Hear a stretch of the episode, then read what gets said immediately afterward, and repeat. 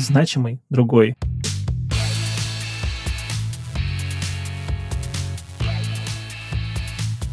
Всем привет! Меня зовут Александр Ерофеев, и вы слушаете подкаст «Значимый другой».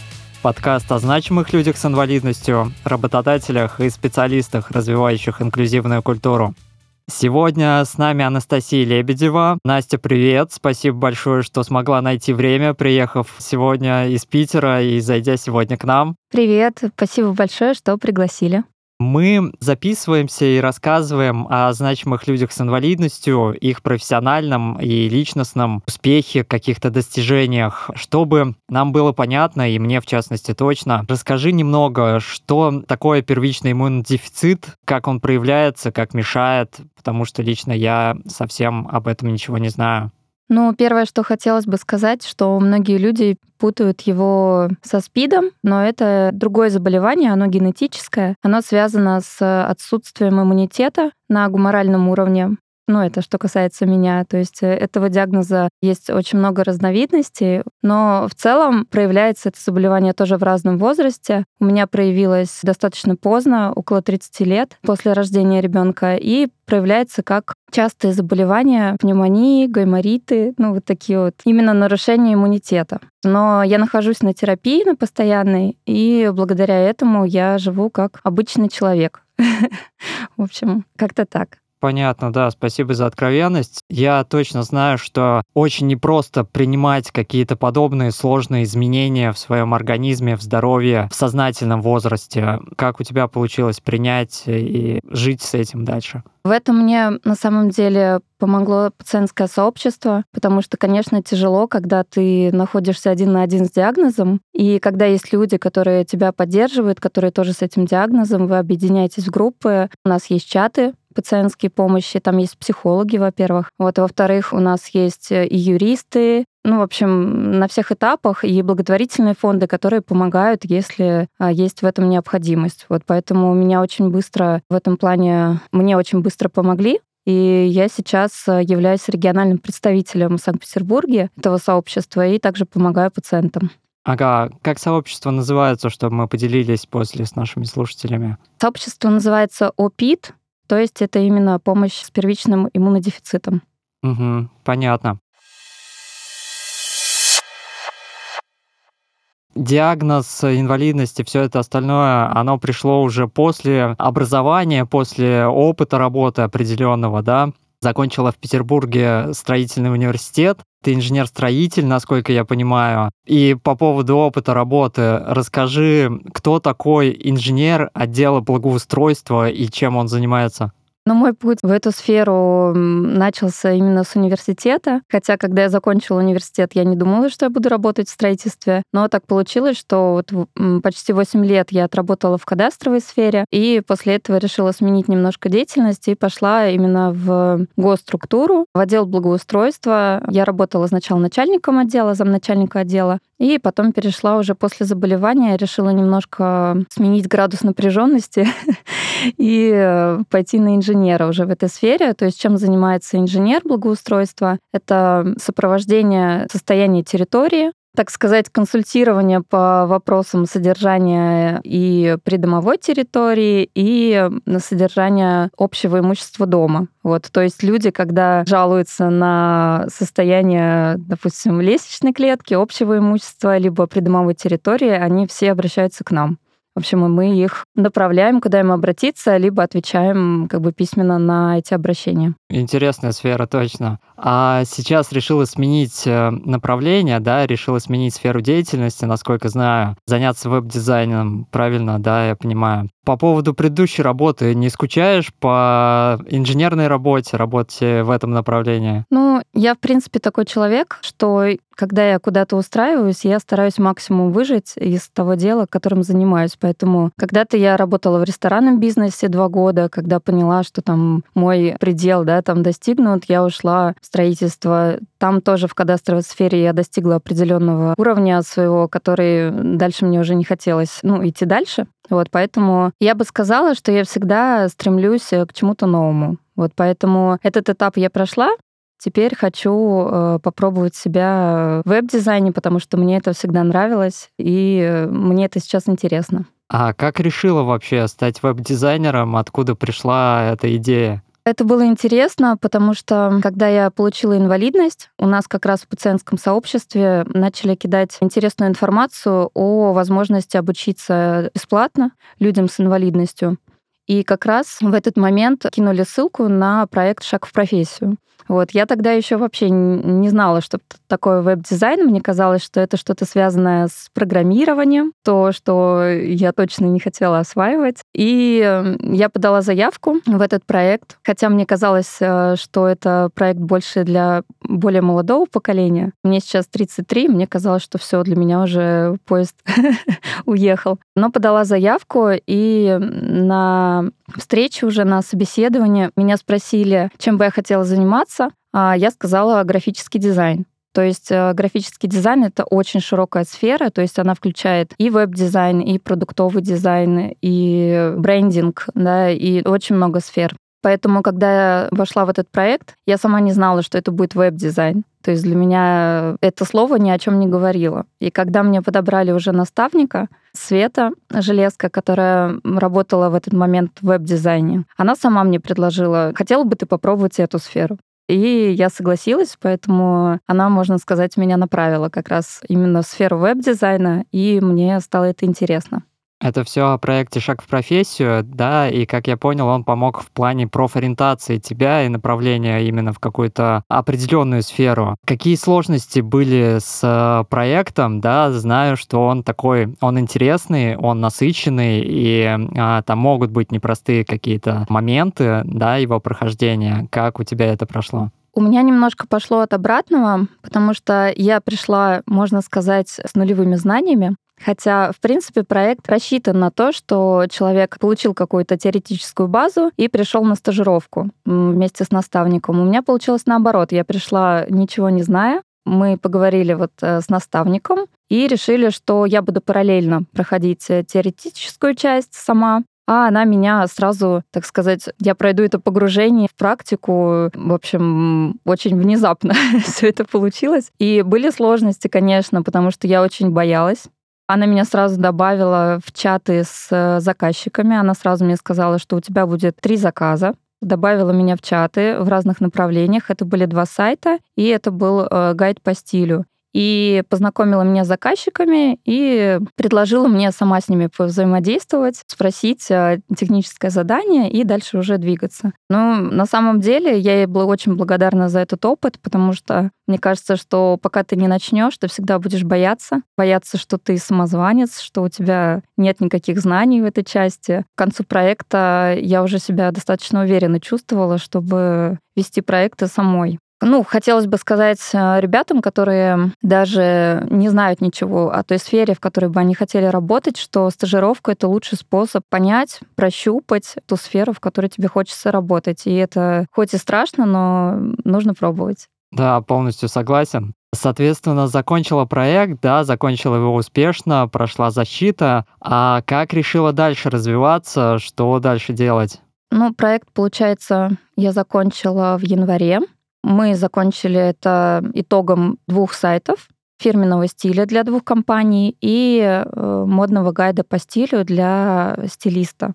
Дальше мы остались работать со Светой, с наставником. Она меня взяла как бы своим помощником, и мы еще сделали два сайта, тоже для других компаний. Ну и сейчас с ней продолжаем работать. Помимо этого, я работаю еще в одной организации агентства недвижимости. Я для них отрисовываю планировки. И сейчас еще учусь в двух местах, в Яндексе и в МГИМО. То есть э, я решила продолжить обучение. Я пока не меняю работу, то есть э, кардинально решила не уходить в дизайн, потому что мне нужна какая-то подушка, в общем, как и всем, наверное. Но в будущем я планирую полностью перейти в дизайн и уже этим заниматься на постоянной основе. А с выбором, соответственно, направления, да, профессии дизайнера, насколько инвалидность влияла на то, что ты решила именно дизайном заняться дальше и развиваться в этом направлении? Были моменты, когда я выпадала, конечно, из рабочего процесса, потому что у меня тоже есть и госпитализации, и, в общем, бывает, когда я себя не очень хорошо чувствую. Но в целом дизайн, он и хорош тем, что ты можешь работать на фрилансе, ты можешь сам регулировать сроки и сам, в общем, с заказчиком этот момент обсуждать. То есть это не пятидневка. И в этом плане, почему бы я хотела еще перейти, конечно, в дизайн, потому что я хочу сама решать, когда, как мне работать, как правильно распределить свой рабочий день, и чтобы это была по возможности удаленная работа, потому что с моим диагнозом все-таки перемещение по городу каждый день, пятидневка в офисе, это может быть не самый лучший вариант для такого заболевания. Ага, ну то есть дистанционно получается справляться со всеми задачами, да, которые перед тобой стоят. Да, дистанционно, конечно. Это вообще обычная практика дизайнера. Понятно. Дизайн, соответственно, там уже есть проекты, проекты, которые ты делала и делаешь сейчас. Какой самый классный проект? Вот тот, который прямо максимально тебе понравился, вдохновил, и то, чем ты могла бы гордиться и могла бы показать? Я вообще каждым своим проектом горжусь. Мне, наверное, больше всего запомнился сайт э, иностранный для компании, которая занимается дайвингом в Занзибаре. Этот проект был интересен тем, что, во-первых, заказчик иностранный, и коммуницировать не всегда было просто. Ребята живут на Занзибаре, они как стартаперы своего вот этого направления в дайвинге. И они захотели сделать сайт, и обратились как раз э, к нам со Светой. Конечно, у них есть э, тоже человек, который помогал с организацией нашего рабочего процесса. Но было интересно, потому что у них, я бы сказала, наверное, это направление только развивается в плане дизайна. То есть э, они, даже мы им делали, допустим, логотип, то есть полностью я им делала фирменный стиль, мы сделали крутой логотип. На логотипе основатель этой компании, его лицо. Там интересно тоже так сочные цвета яркие. Но когда вас стал вопрос о том, чтобы распечатать это на футболках, мы поняли, что у них есть там одна типография только, в которой не знают многие даже расширения, там, которые мы там, да, с э, своей профессиональной точки зрения знаем. И в итоге не все получилось, как мы хотели. Но сейчас мы работаем над этим, чтобы все, что мы задумали, воплотилось именно так, как нужно. Мы запустили им сайт, было интересно, что у них очень много фотографий, понятно, подводного мира, как мы эти фотографии раскидывали, потому что там больше 30 сайтов, где они плавают, и они сами не всегда знали, какая фотография от какого сайта. Поэтому тоже были интересные всякие моменты. Интересен сам сайт, он очень яркий, красочный. Вся информация на английском языке. Пришлось немножко попереводить. И сейчас этот сайт уже в работе. Он приносит э, ребятам первые заказы, и это очень радует. Да, необычное направление. Отдельное направление у дизайнера — это то, что касается коммуникации с заказчиком, обсуждения каких-то моментов, сложных, может быть, спорных да, моментов. В плане именно диалога с заказчиком, как с этим справилась и какие интересные коммуникации, интересные заказчики у тебя были? Мне кажется, я хлебнула, наверное, все виды, так сказать, всех заказчиков, которые могли быть, я уже со всеми попробовала поработать. Был интересный заказчик, тоже стартап-проект. Там молодые ребята. Есть такая разновидность заказчиков, когда ребята хотят, скажем так, подешевле, но побольше. И мы с ними, конечно, с ними было тяжеловато работать, потому что у них было свое мнение на каждый счет. При этом а, они хотели просто огромный сайт. У них компания по, так сказать, консультированию, по оформлению бизнеса за границей. И по каждой стране у них была отдельная страница тоже. И в результате должен был проект длиться около двух месяцев. В итоге он длился почти полгода, мне кажется потому что они все время вносили правки, все время хотели каких-то изменений, хотели что-то дополнить, поэтому с ними было тяжеловато. Но это для меня был тоже опыт, что, конечно, стартап-проекты, они часто вот такие вот, и нужно это просто принять. Когда ты начинающий дизайнер, ты должен, наверное, тоже попробовать и с такими людьми поработать. Но на контрасте, конечно, другие заказчики, у которых более крупный бизнес или которые уже там давно варятся а в бизнесе, у них все четко. То есть они приходят с четким ТЗ, ты все понимаешь, что нужно, вы с ними быстро работаете. Как правило, ты им присылаешь даешь несколько вариантов, они из двух выбирают один, и все, и дальше работа идет уже прекрасно. Круто прокачаешь скилл в коммуникации, это точно, и уже, наверное, прокачала с разными людьми, людьми с разными требованиями и взглядами. Как не только дизайнер, а как, допустим, наставник для других ребят с инвалидностью, видишь себя в будущем? Да, Я бы хотела попробовать, но сейчас я пока не чувствую силы для этого. Мне нужно самой закончить обучение, но в будущем, конечно, хотелось бы. Даже мне, наверное, хотелось бы больше не как наставник, может быть, как куратор поработать еще тоже в этой сфере, потому что я, конечно, столкнулась с тем, что людям часто не хватает именно моральной поддержки. То есть э, Сейчас, э, мне кажется, мир вообще трудоустройства, он немножко изменился в плане требований, и софт-скиллы, они стали гораздо важнее, чем хард-скиллы. Тебя работодатель готов обучить, если у тебя есть для этого задатки. И в этом плане э, хочется дать больше именно soft skill ов людям, чтобы они увереннее приходили и были готовы работать. Здорово. Не мог не обратить внимания я на твои цели в будущем, чего хотела бы еще, да, про иллюстрацию детских книжек и так далее. Поделишься целями, вот именно такими планами? Да, я еще иллюстратор. В общем, я этим начала заниматься, будучи в декрете. Тут на самом деле тоже такая вдохновляющая, наверное, история, потому что я рисовала последний раз, наверное, в детском саду и забыла вообще про этот опыт. Но когда родила, конечно, в декрете начинаешь переосмысливать многие вещи. И э, увидела как-то в Инстаграме, а, в общем, запрещенной сети, увидела, что их называют комиксисты. В общем, люди, которые рисуют комиксы, что они рисовали комиксы про материнство, и это очень такая вдохновляющая была тоже часть посмеяться над собой, посмеяться над ситуацией иногда. И я тоже решила попробовать. В общем, я создала аккаунт, а, начала тоже рисовать комиксы про материнство.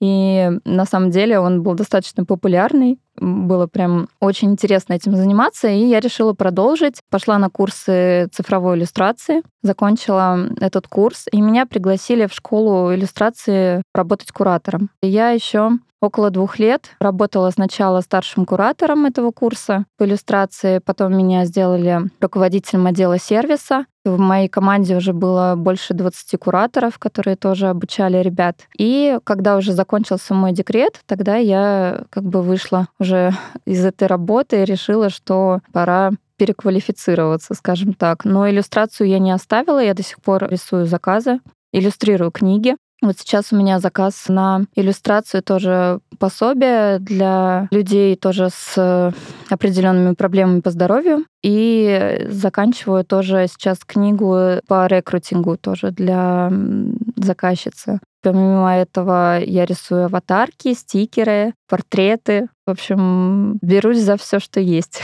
Слушай, это круто, мне точно было бы интересно посмотреть комикс твой по поводу материнства. А как найти твои проекты, где их можно посмотреть? Ну, в Инстаграме есть мой аккаунт. Ага. Романита Арт называется. Романита, нижнее подчеркивание, арт.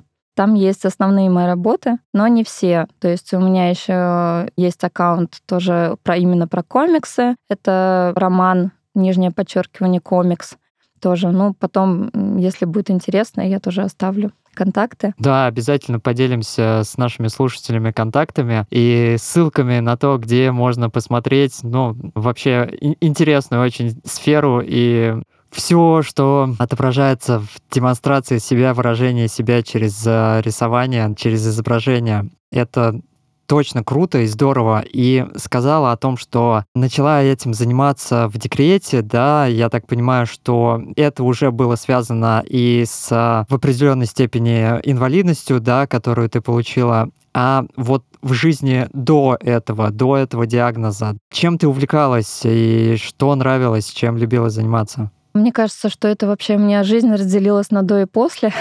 Но так как я, в принципе, активный человек, в моей жизни до 30, до проявления диагноза, я очень много занималась спортом. У меня большая часть жизни занимали танцы. Вот я занималась контемпорари, занималась э, спортивными танцами. В общем, все в сфере танцев. Я люблю, и до сих пор мне это интересно, но из-за заболеваний, конечно, не всегда получается этим заниматься. Это первое направление. Также я занималась театральной импровизацией. Это если смотрели вот передачу, забыла, как называется, на ТНТ. В общем, импровизация. Это вот я, собственно, этим и занималась. Мы собирались с ребятами в группе. Эти, кстати, группы есть, в принципе, в каждом городе. Очень интересное направление. Вы приходите, проходите определенные упражнения и потом импровизируете разные сценки шутливые. Э, очень развивает коммуникабельность, э, в принципе, быструю реакцию на какие-то ситуации. В общем, мы даже выступали с ребятами, у нас были а, выступления за Donation, приходили ребята, тоже смотрели. Это второе направление. Ну, в принципе, я всегда чем-то увлекалась. Я и скалолазанием занималась, и сквош, и вейкбординг. Наверное, я все попробовала практически, кроме каких-то экстремальных видов спорта, и мне кажется, я уже все перепробовала. Ну, то есть, как я понял, тебя на самом деле инвалидность не сильно в этом плане ограничивает, но, может быть, время занимает, да, какое-то приличное, отбирая, соответственно, временной ресурс. А так, в принципе, много чем продолжаешь заниматься и занимаешь занимаешься успешно. Да, но в плане спорта, наверное, есть определенные ограничения теперь, э, но это больше мой выбор уйти немножко больше в интеллектуальную сферу, и это тоже имеет место быть, хотя хочу вернуть спорт тоже в свою жизнь в большей мере. А вообще хотелось бы сказать, что инвалидность, да, вот эти ограничения, они часто больше в голове. И когда ты этот барьер перешагнешь, то тогда для тебя как раз открываются и новые возможности. Поэтому я, у меня всегда была такая позиция по жизни, что ну, у тебя всегда есть выбор, как тебе жить, полной жизнью или нет. Поэтому я решила, что буду продолжать жить полной жизнью. Класс, спасибо тебе за откровенность. Короткий блиц-опрос. Какой вуз лучший для обучения? Архитектурно-строительный университет. Супер. Лучший преподаватель, наставник или куратор в твоей жизни? Сейчас из последних, наверное, вот Света Железка, она мне очень много дала. Я ей благодарна за это. Топ-3 самых классных э, ресурса, контента по обучению. Проект «Шаг в профессию», Яндекс Практикум, и мне кажется, ну вот сейчас я учусь на проекте iCan, тоже для инвалидов. Он мне тоже очень помогает. Топ-3 самых классных ресурсов по поиску работы для людей с инвалидностью. Headhunter. А, на самом деле не очень знаю остальные два. Я про них слышала, но я как-то не делю скажем так, определенные должности именно для инвалидов это или нет, потому что мне кажется, что ты приходишь в компанию и решаешь, как подходишь ты им или нет. С инвалидностью это не всегда связано. И какую всем бы посоветовала книгу и почему именно ее? «Атлант расправил плечи», Айн Рэнд. Наверное, в определенном возрасте, я ее прочитала, мне кажется, лет восемь назад, и она отложила определенный отпечаток как раз на то, что я хотела бы в жизни всего добиваться сама. Супер. Друзья, всем большое спасибо. Всем до встречи в новых выпусках подкаста. Обязательно расскажите о нас всем значимым друзьям. Подписывайтесь на группу «Значимый другой» в Телеграме. Слушайте нас на ресурсе Podster.fm и любых других удобных вам площадках. А, всем спасибо. Всем пока. Пока. Значимый другой.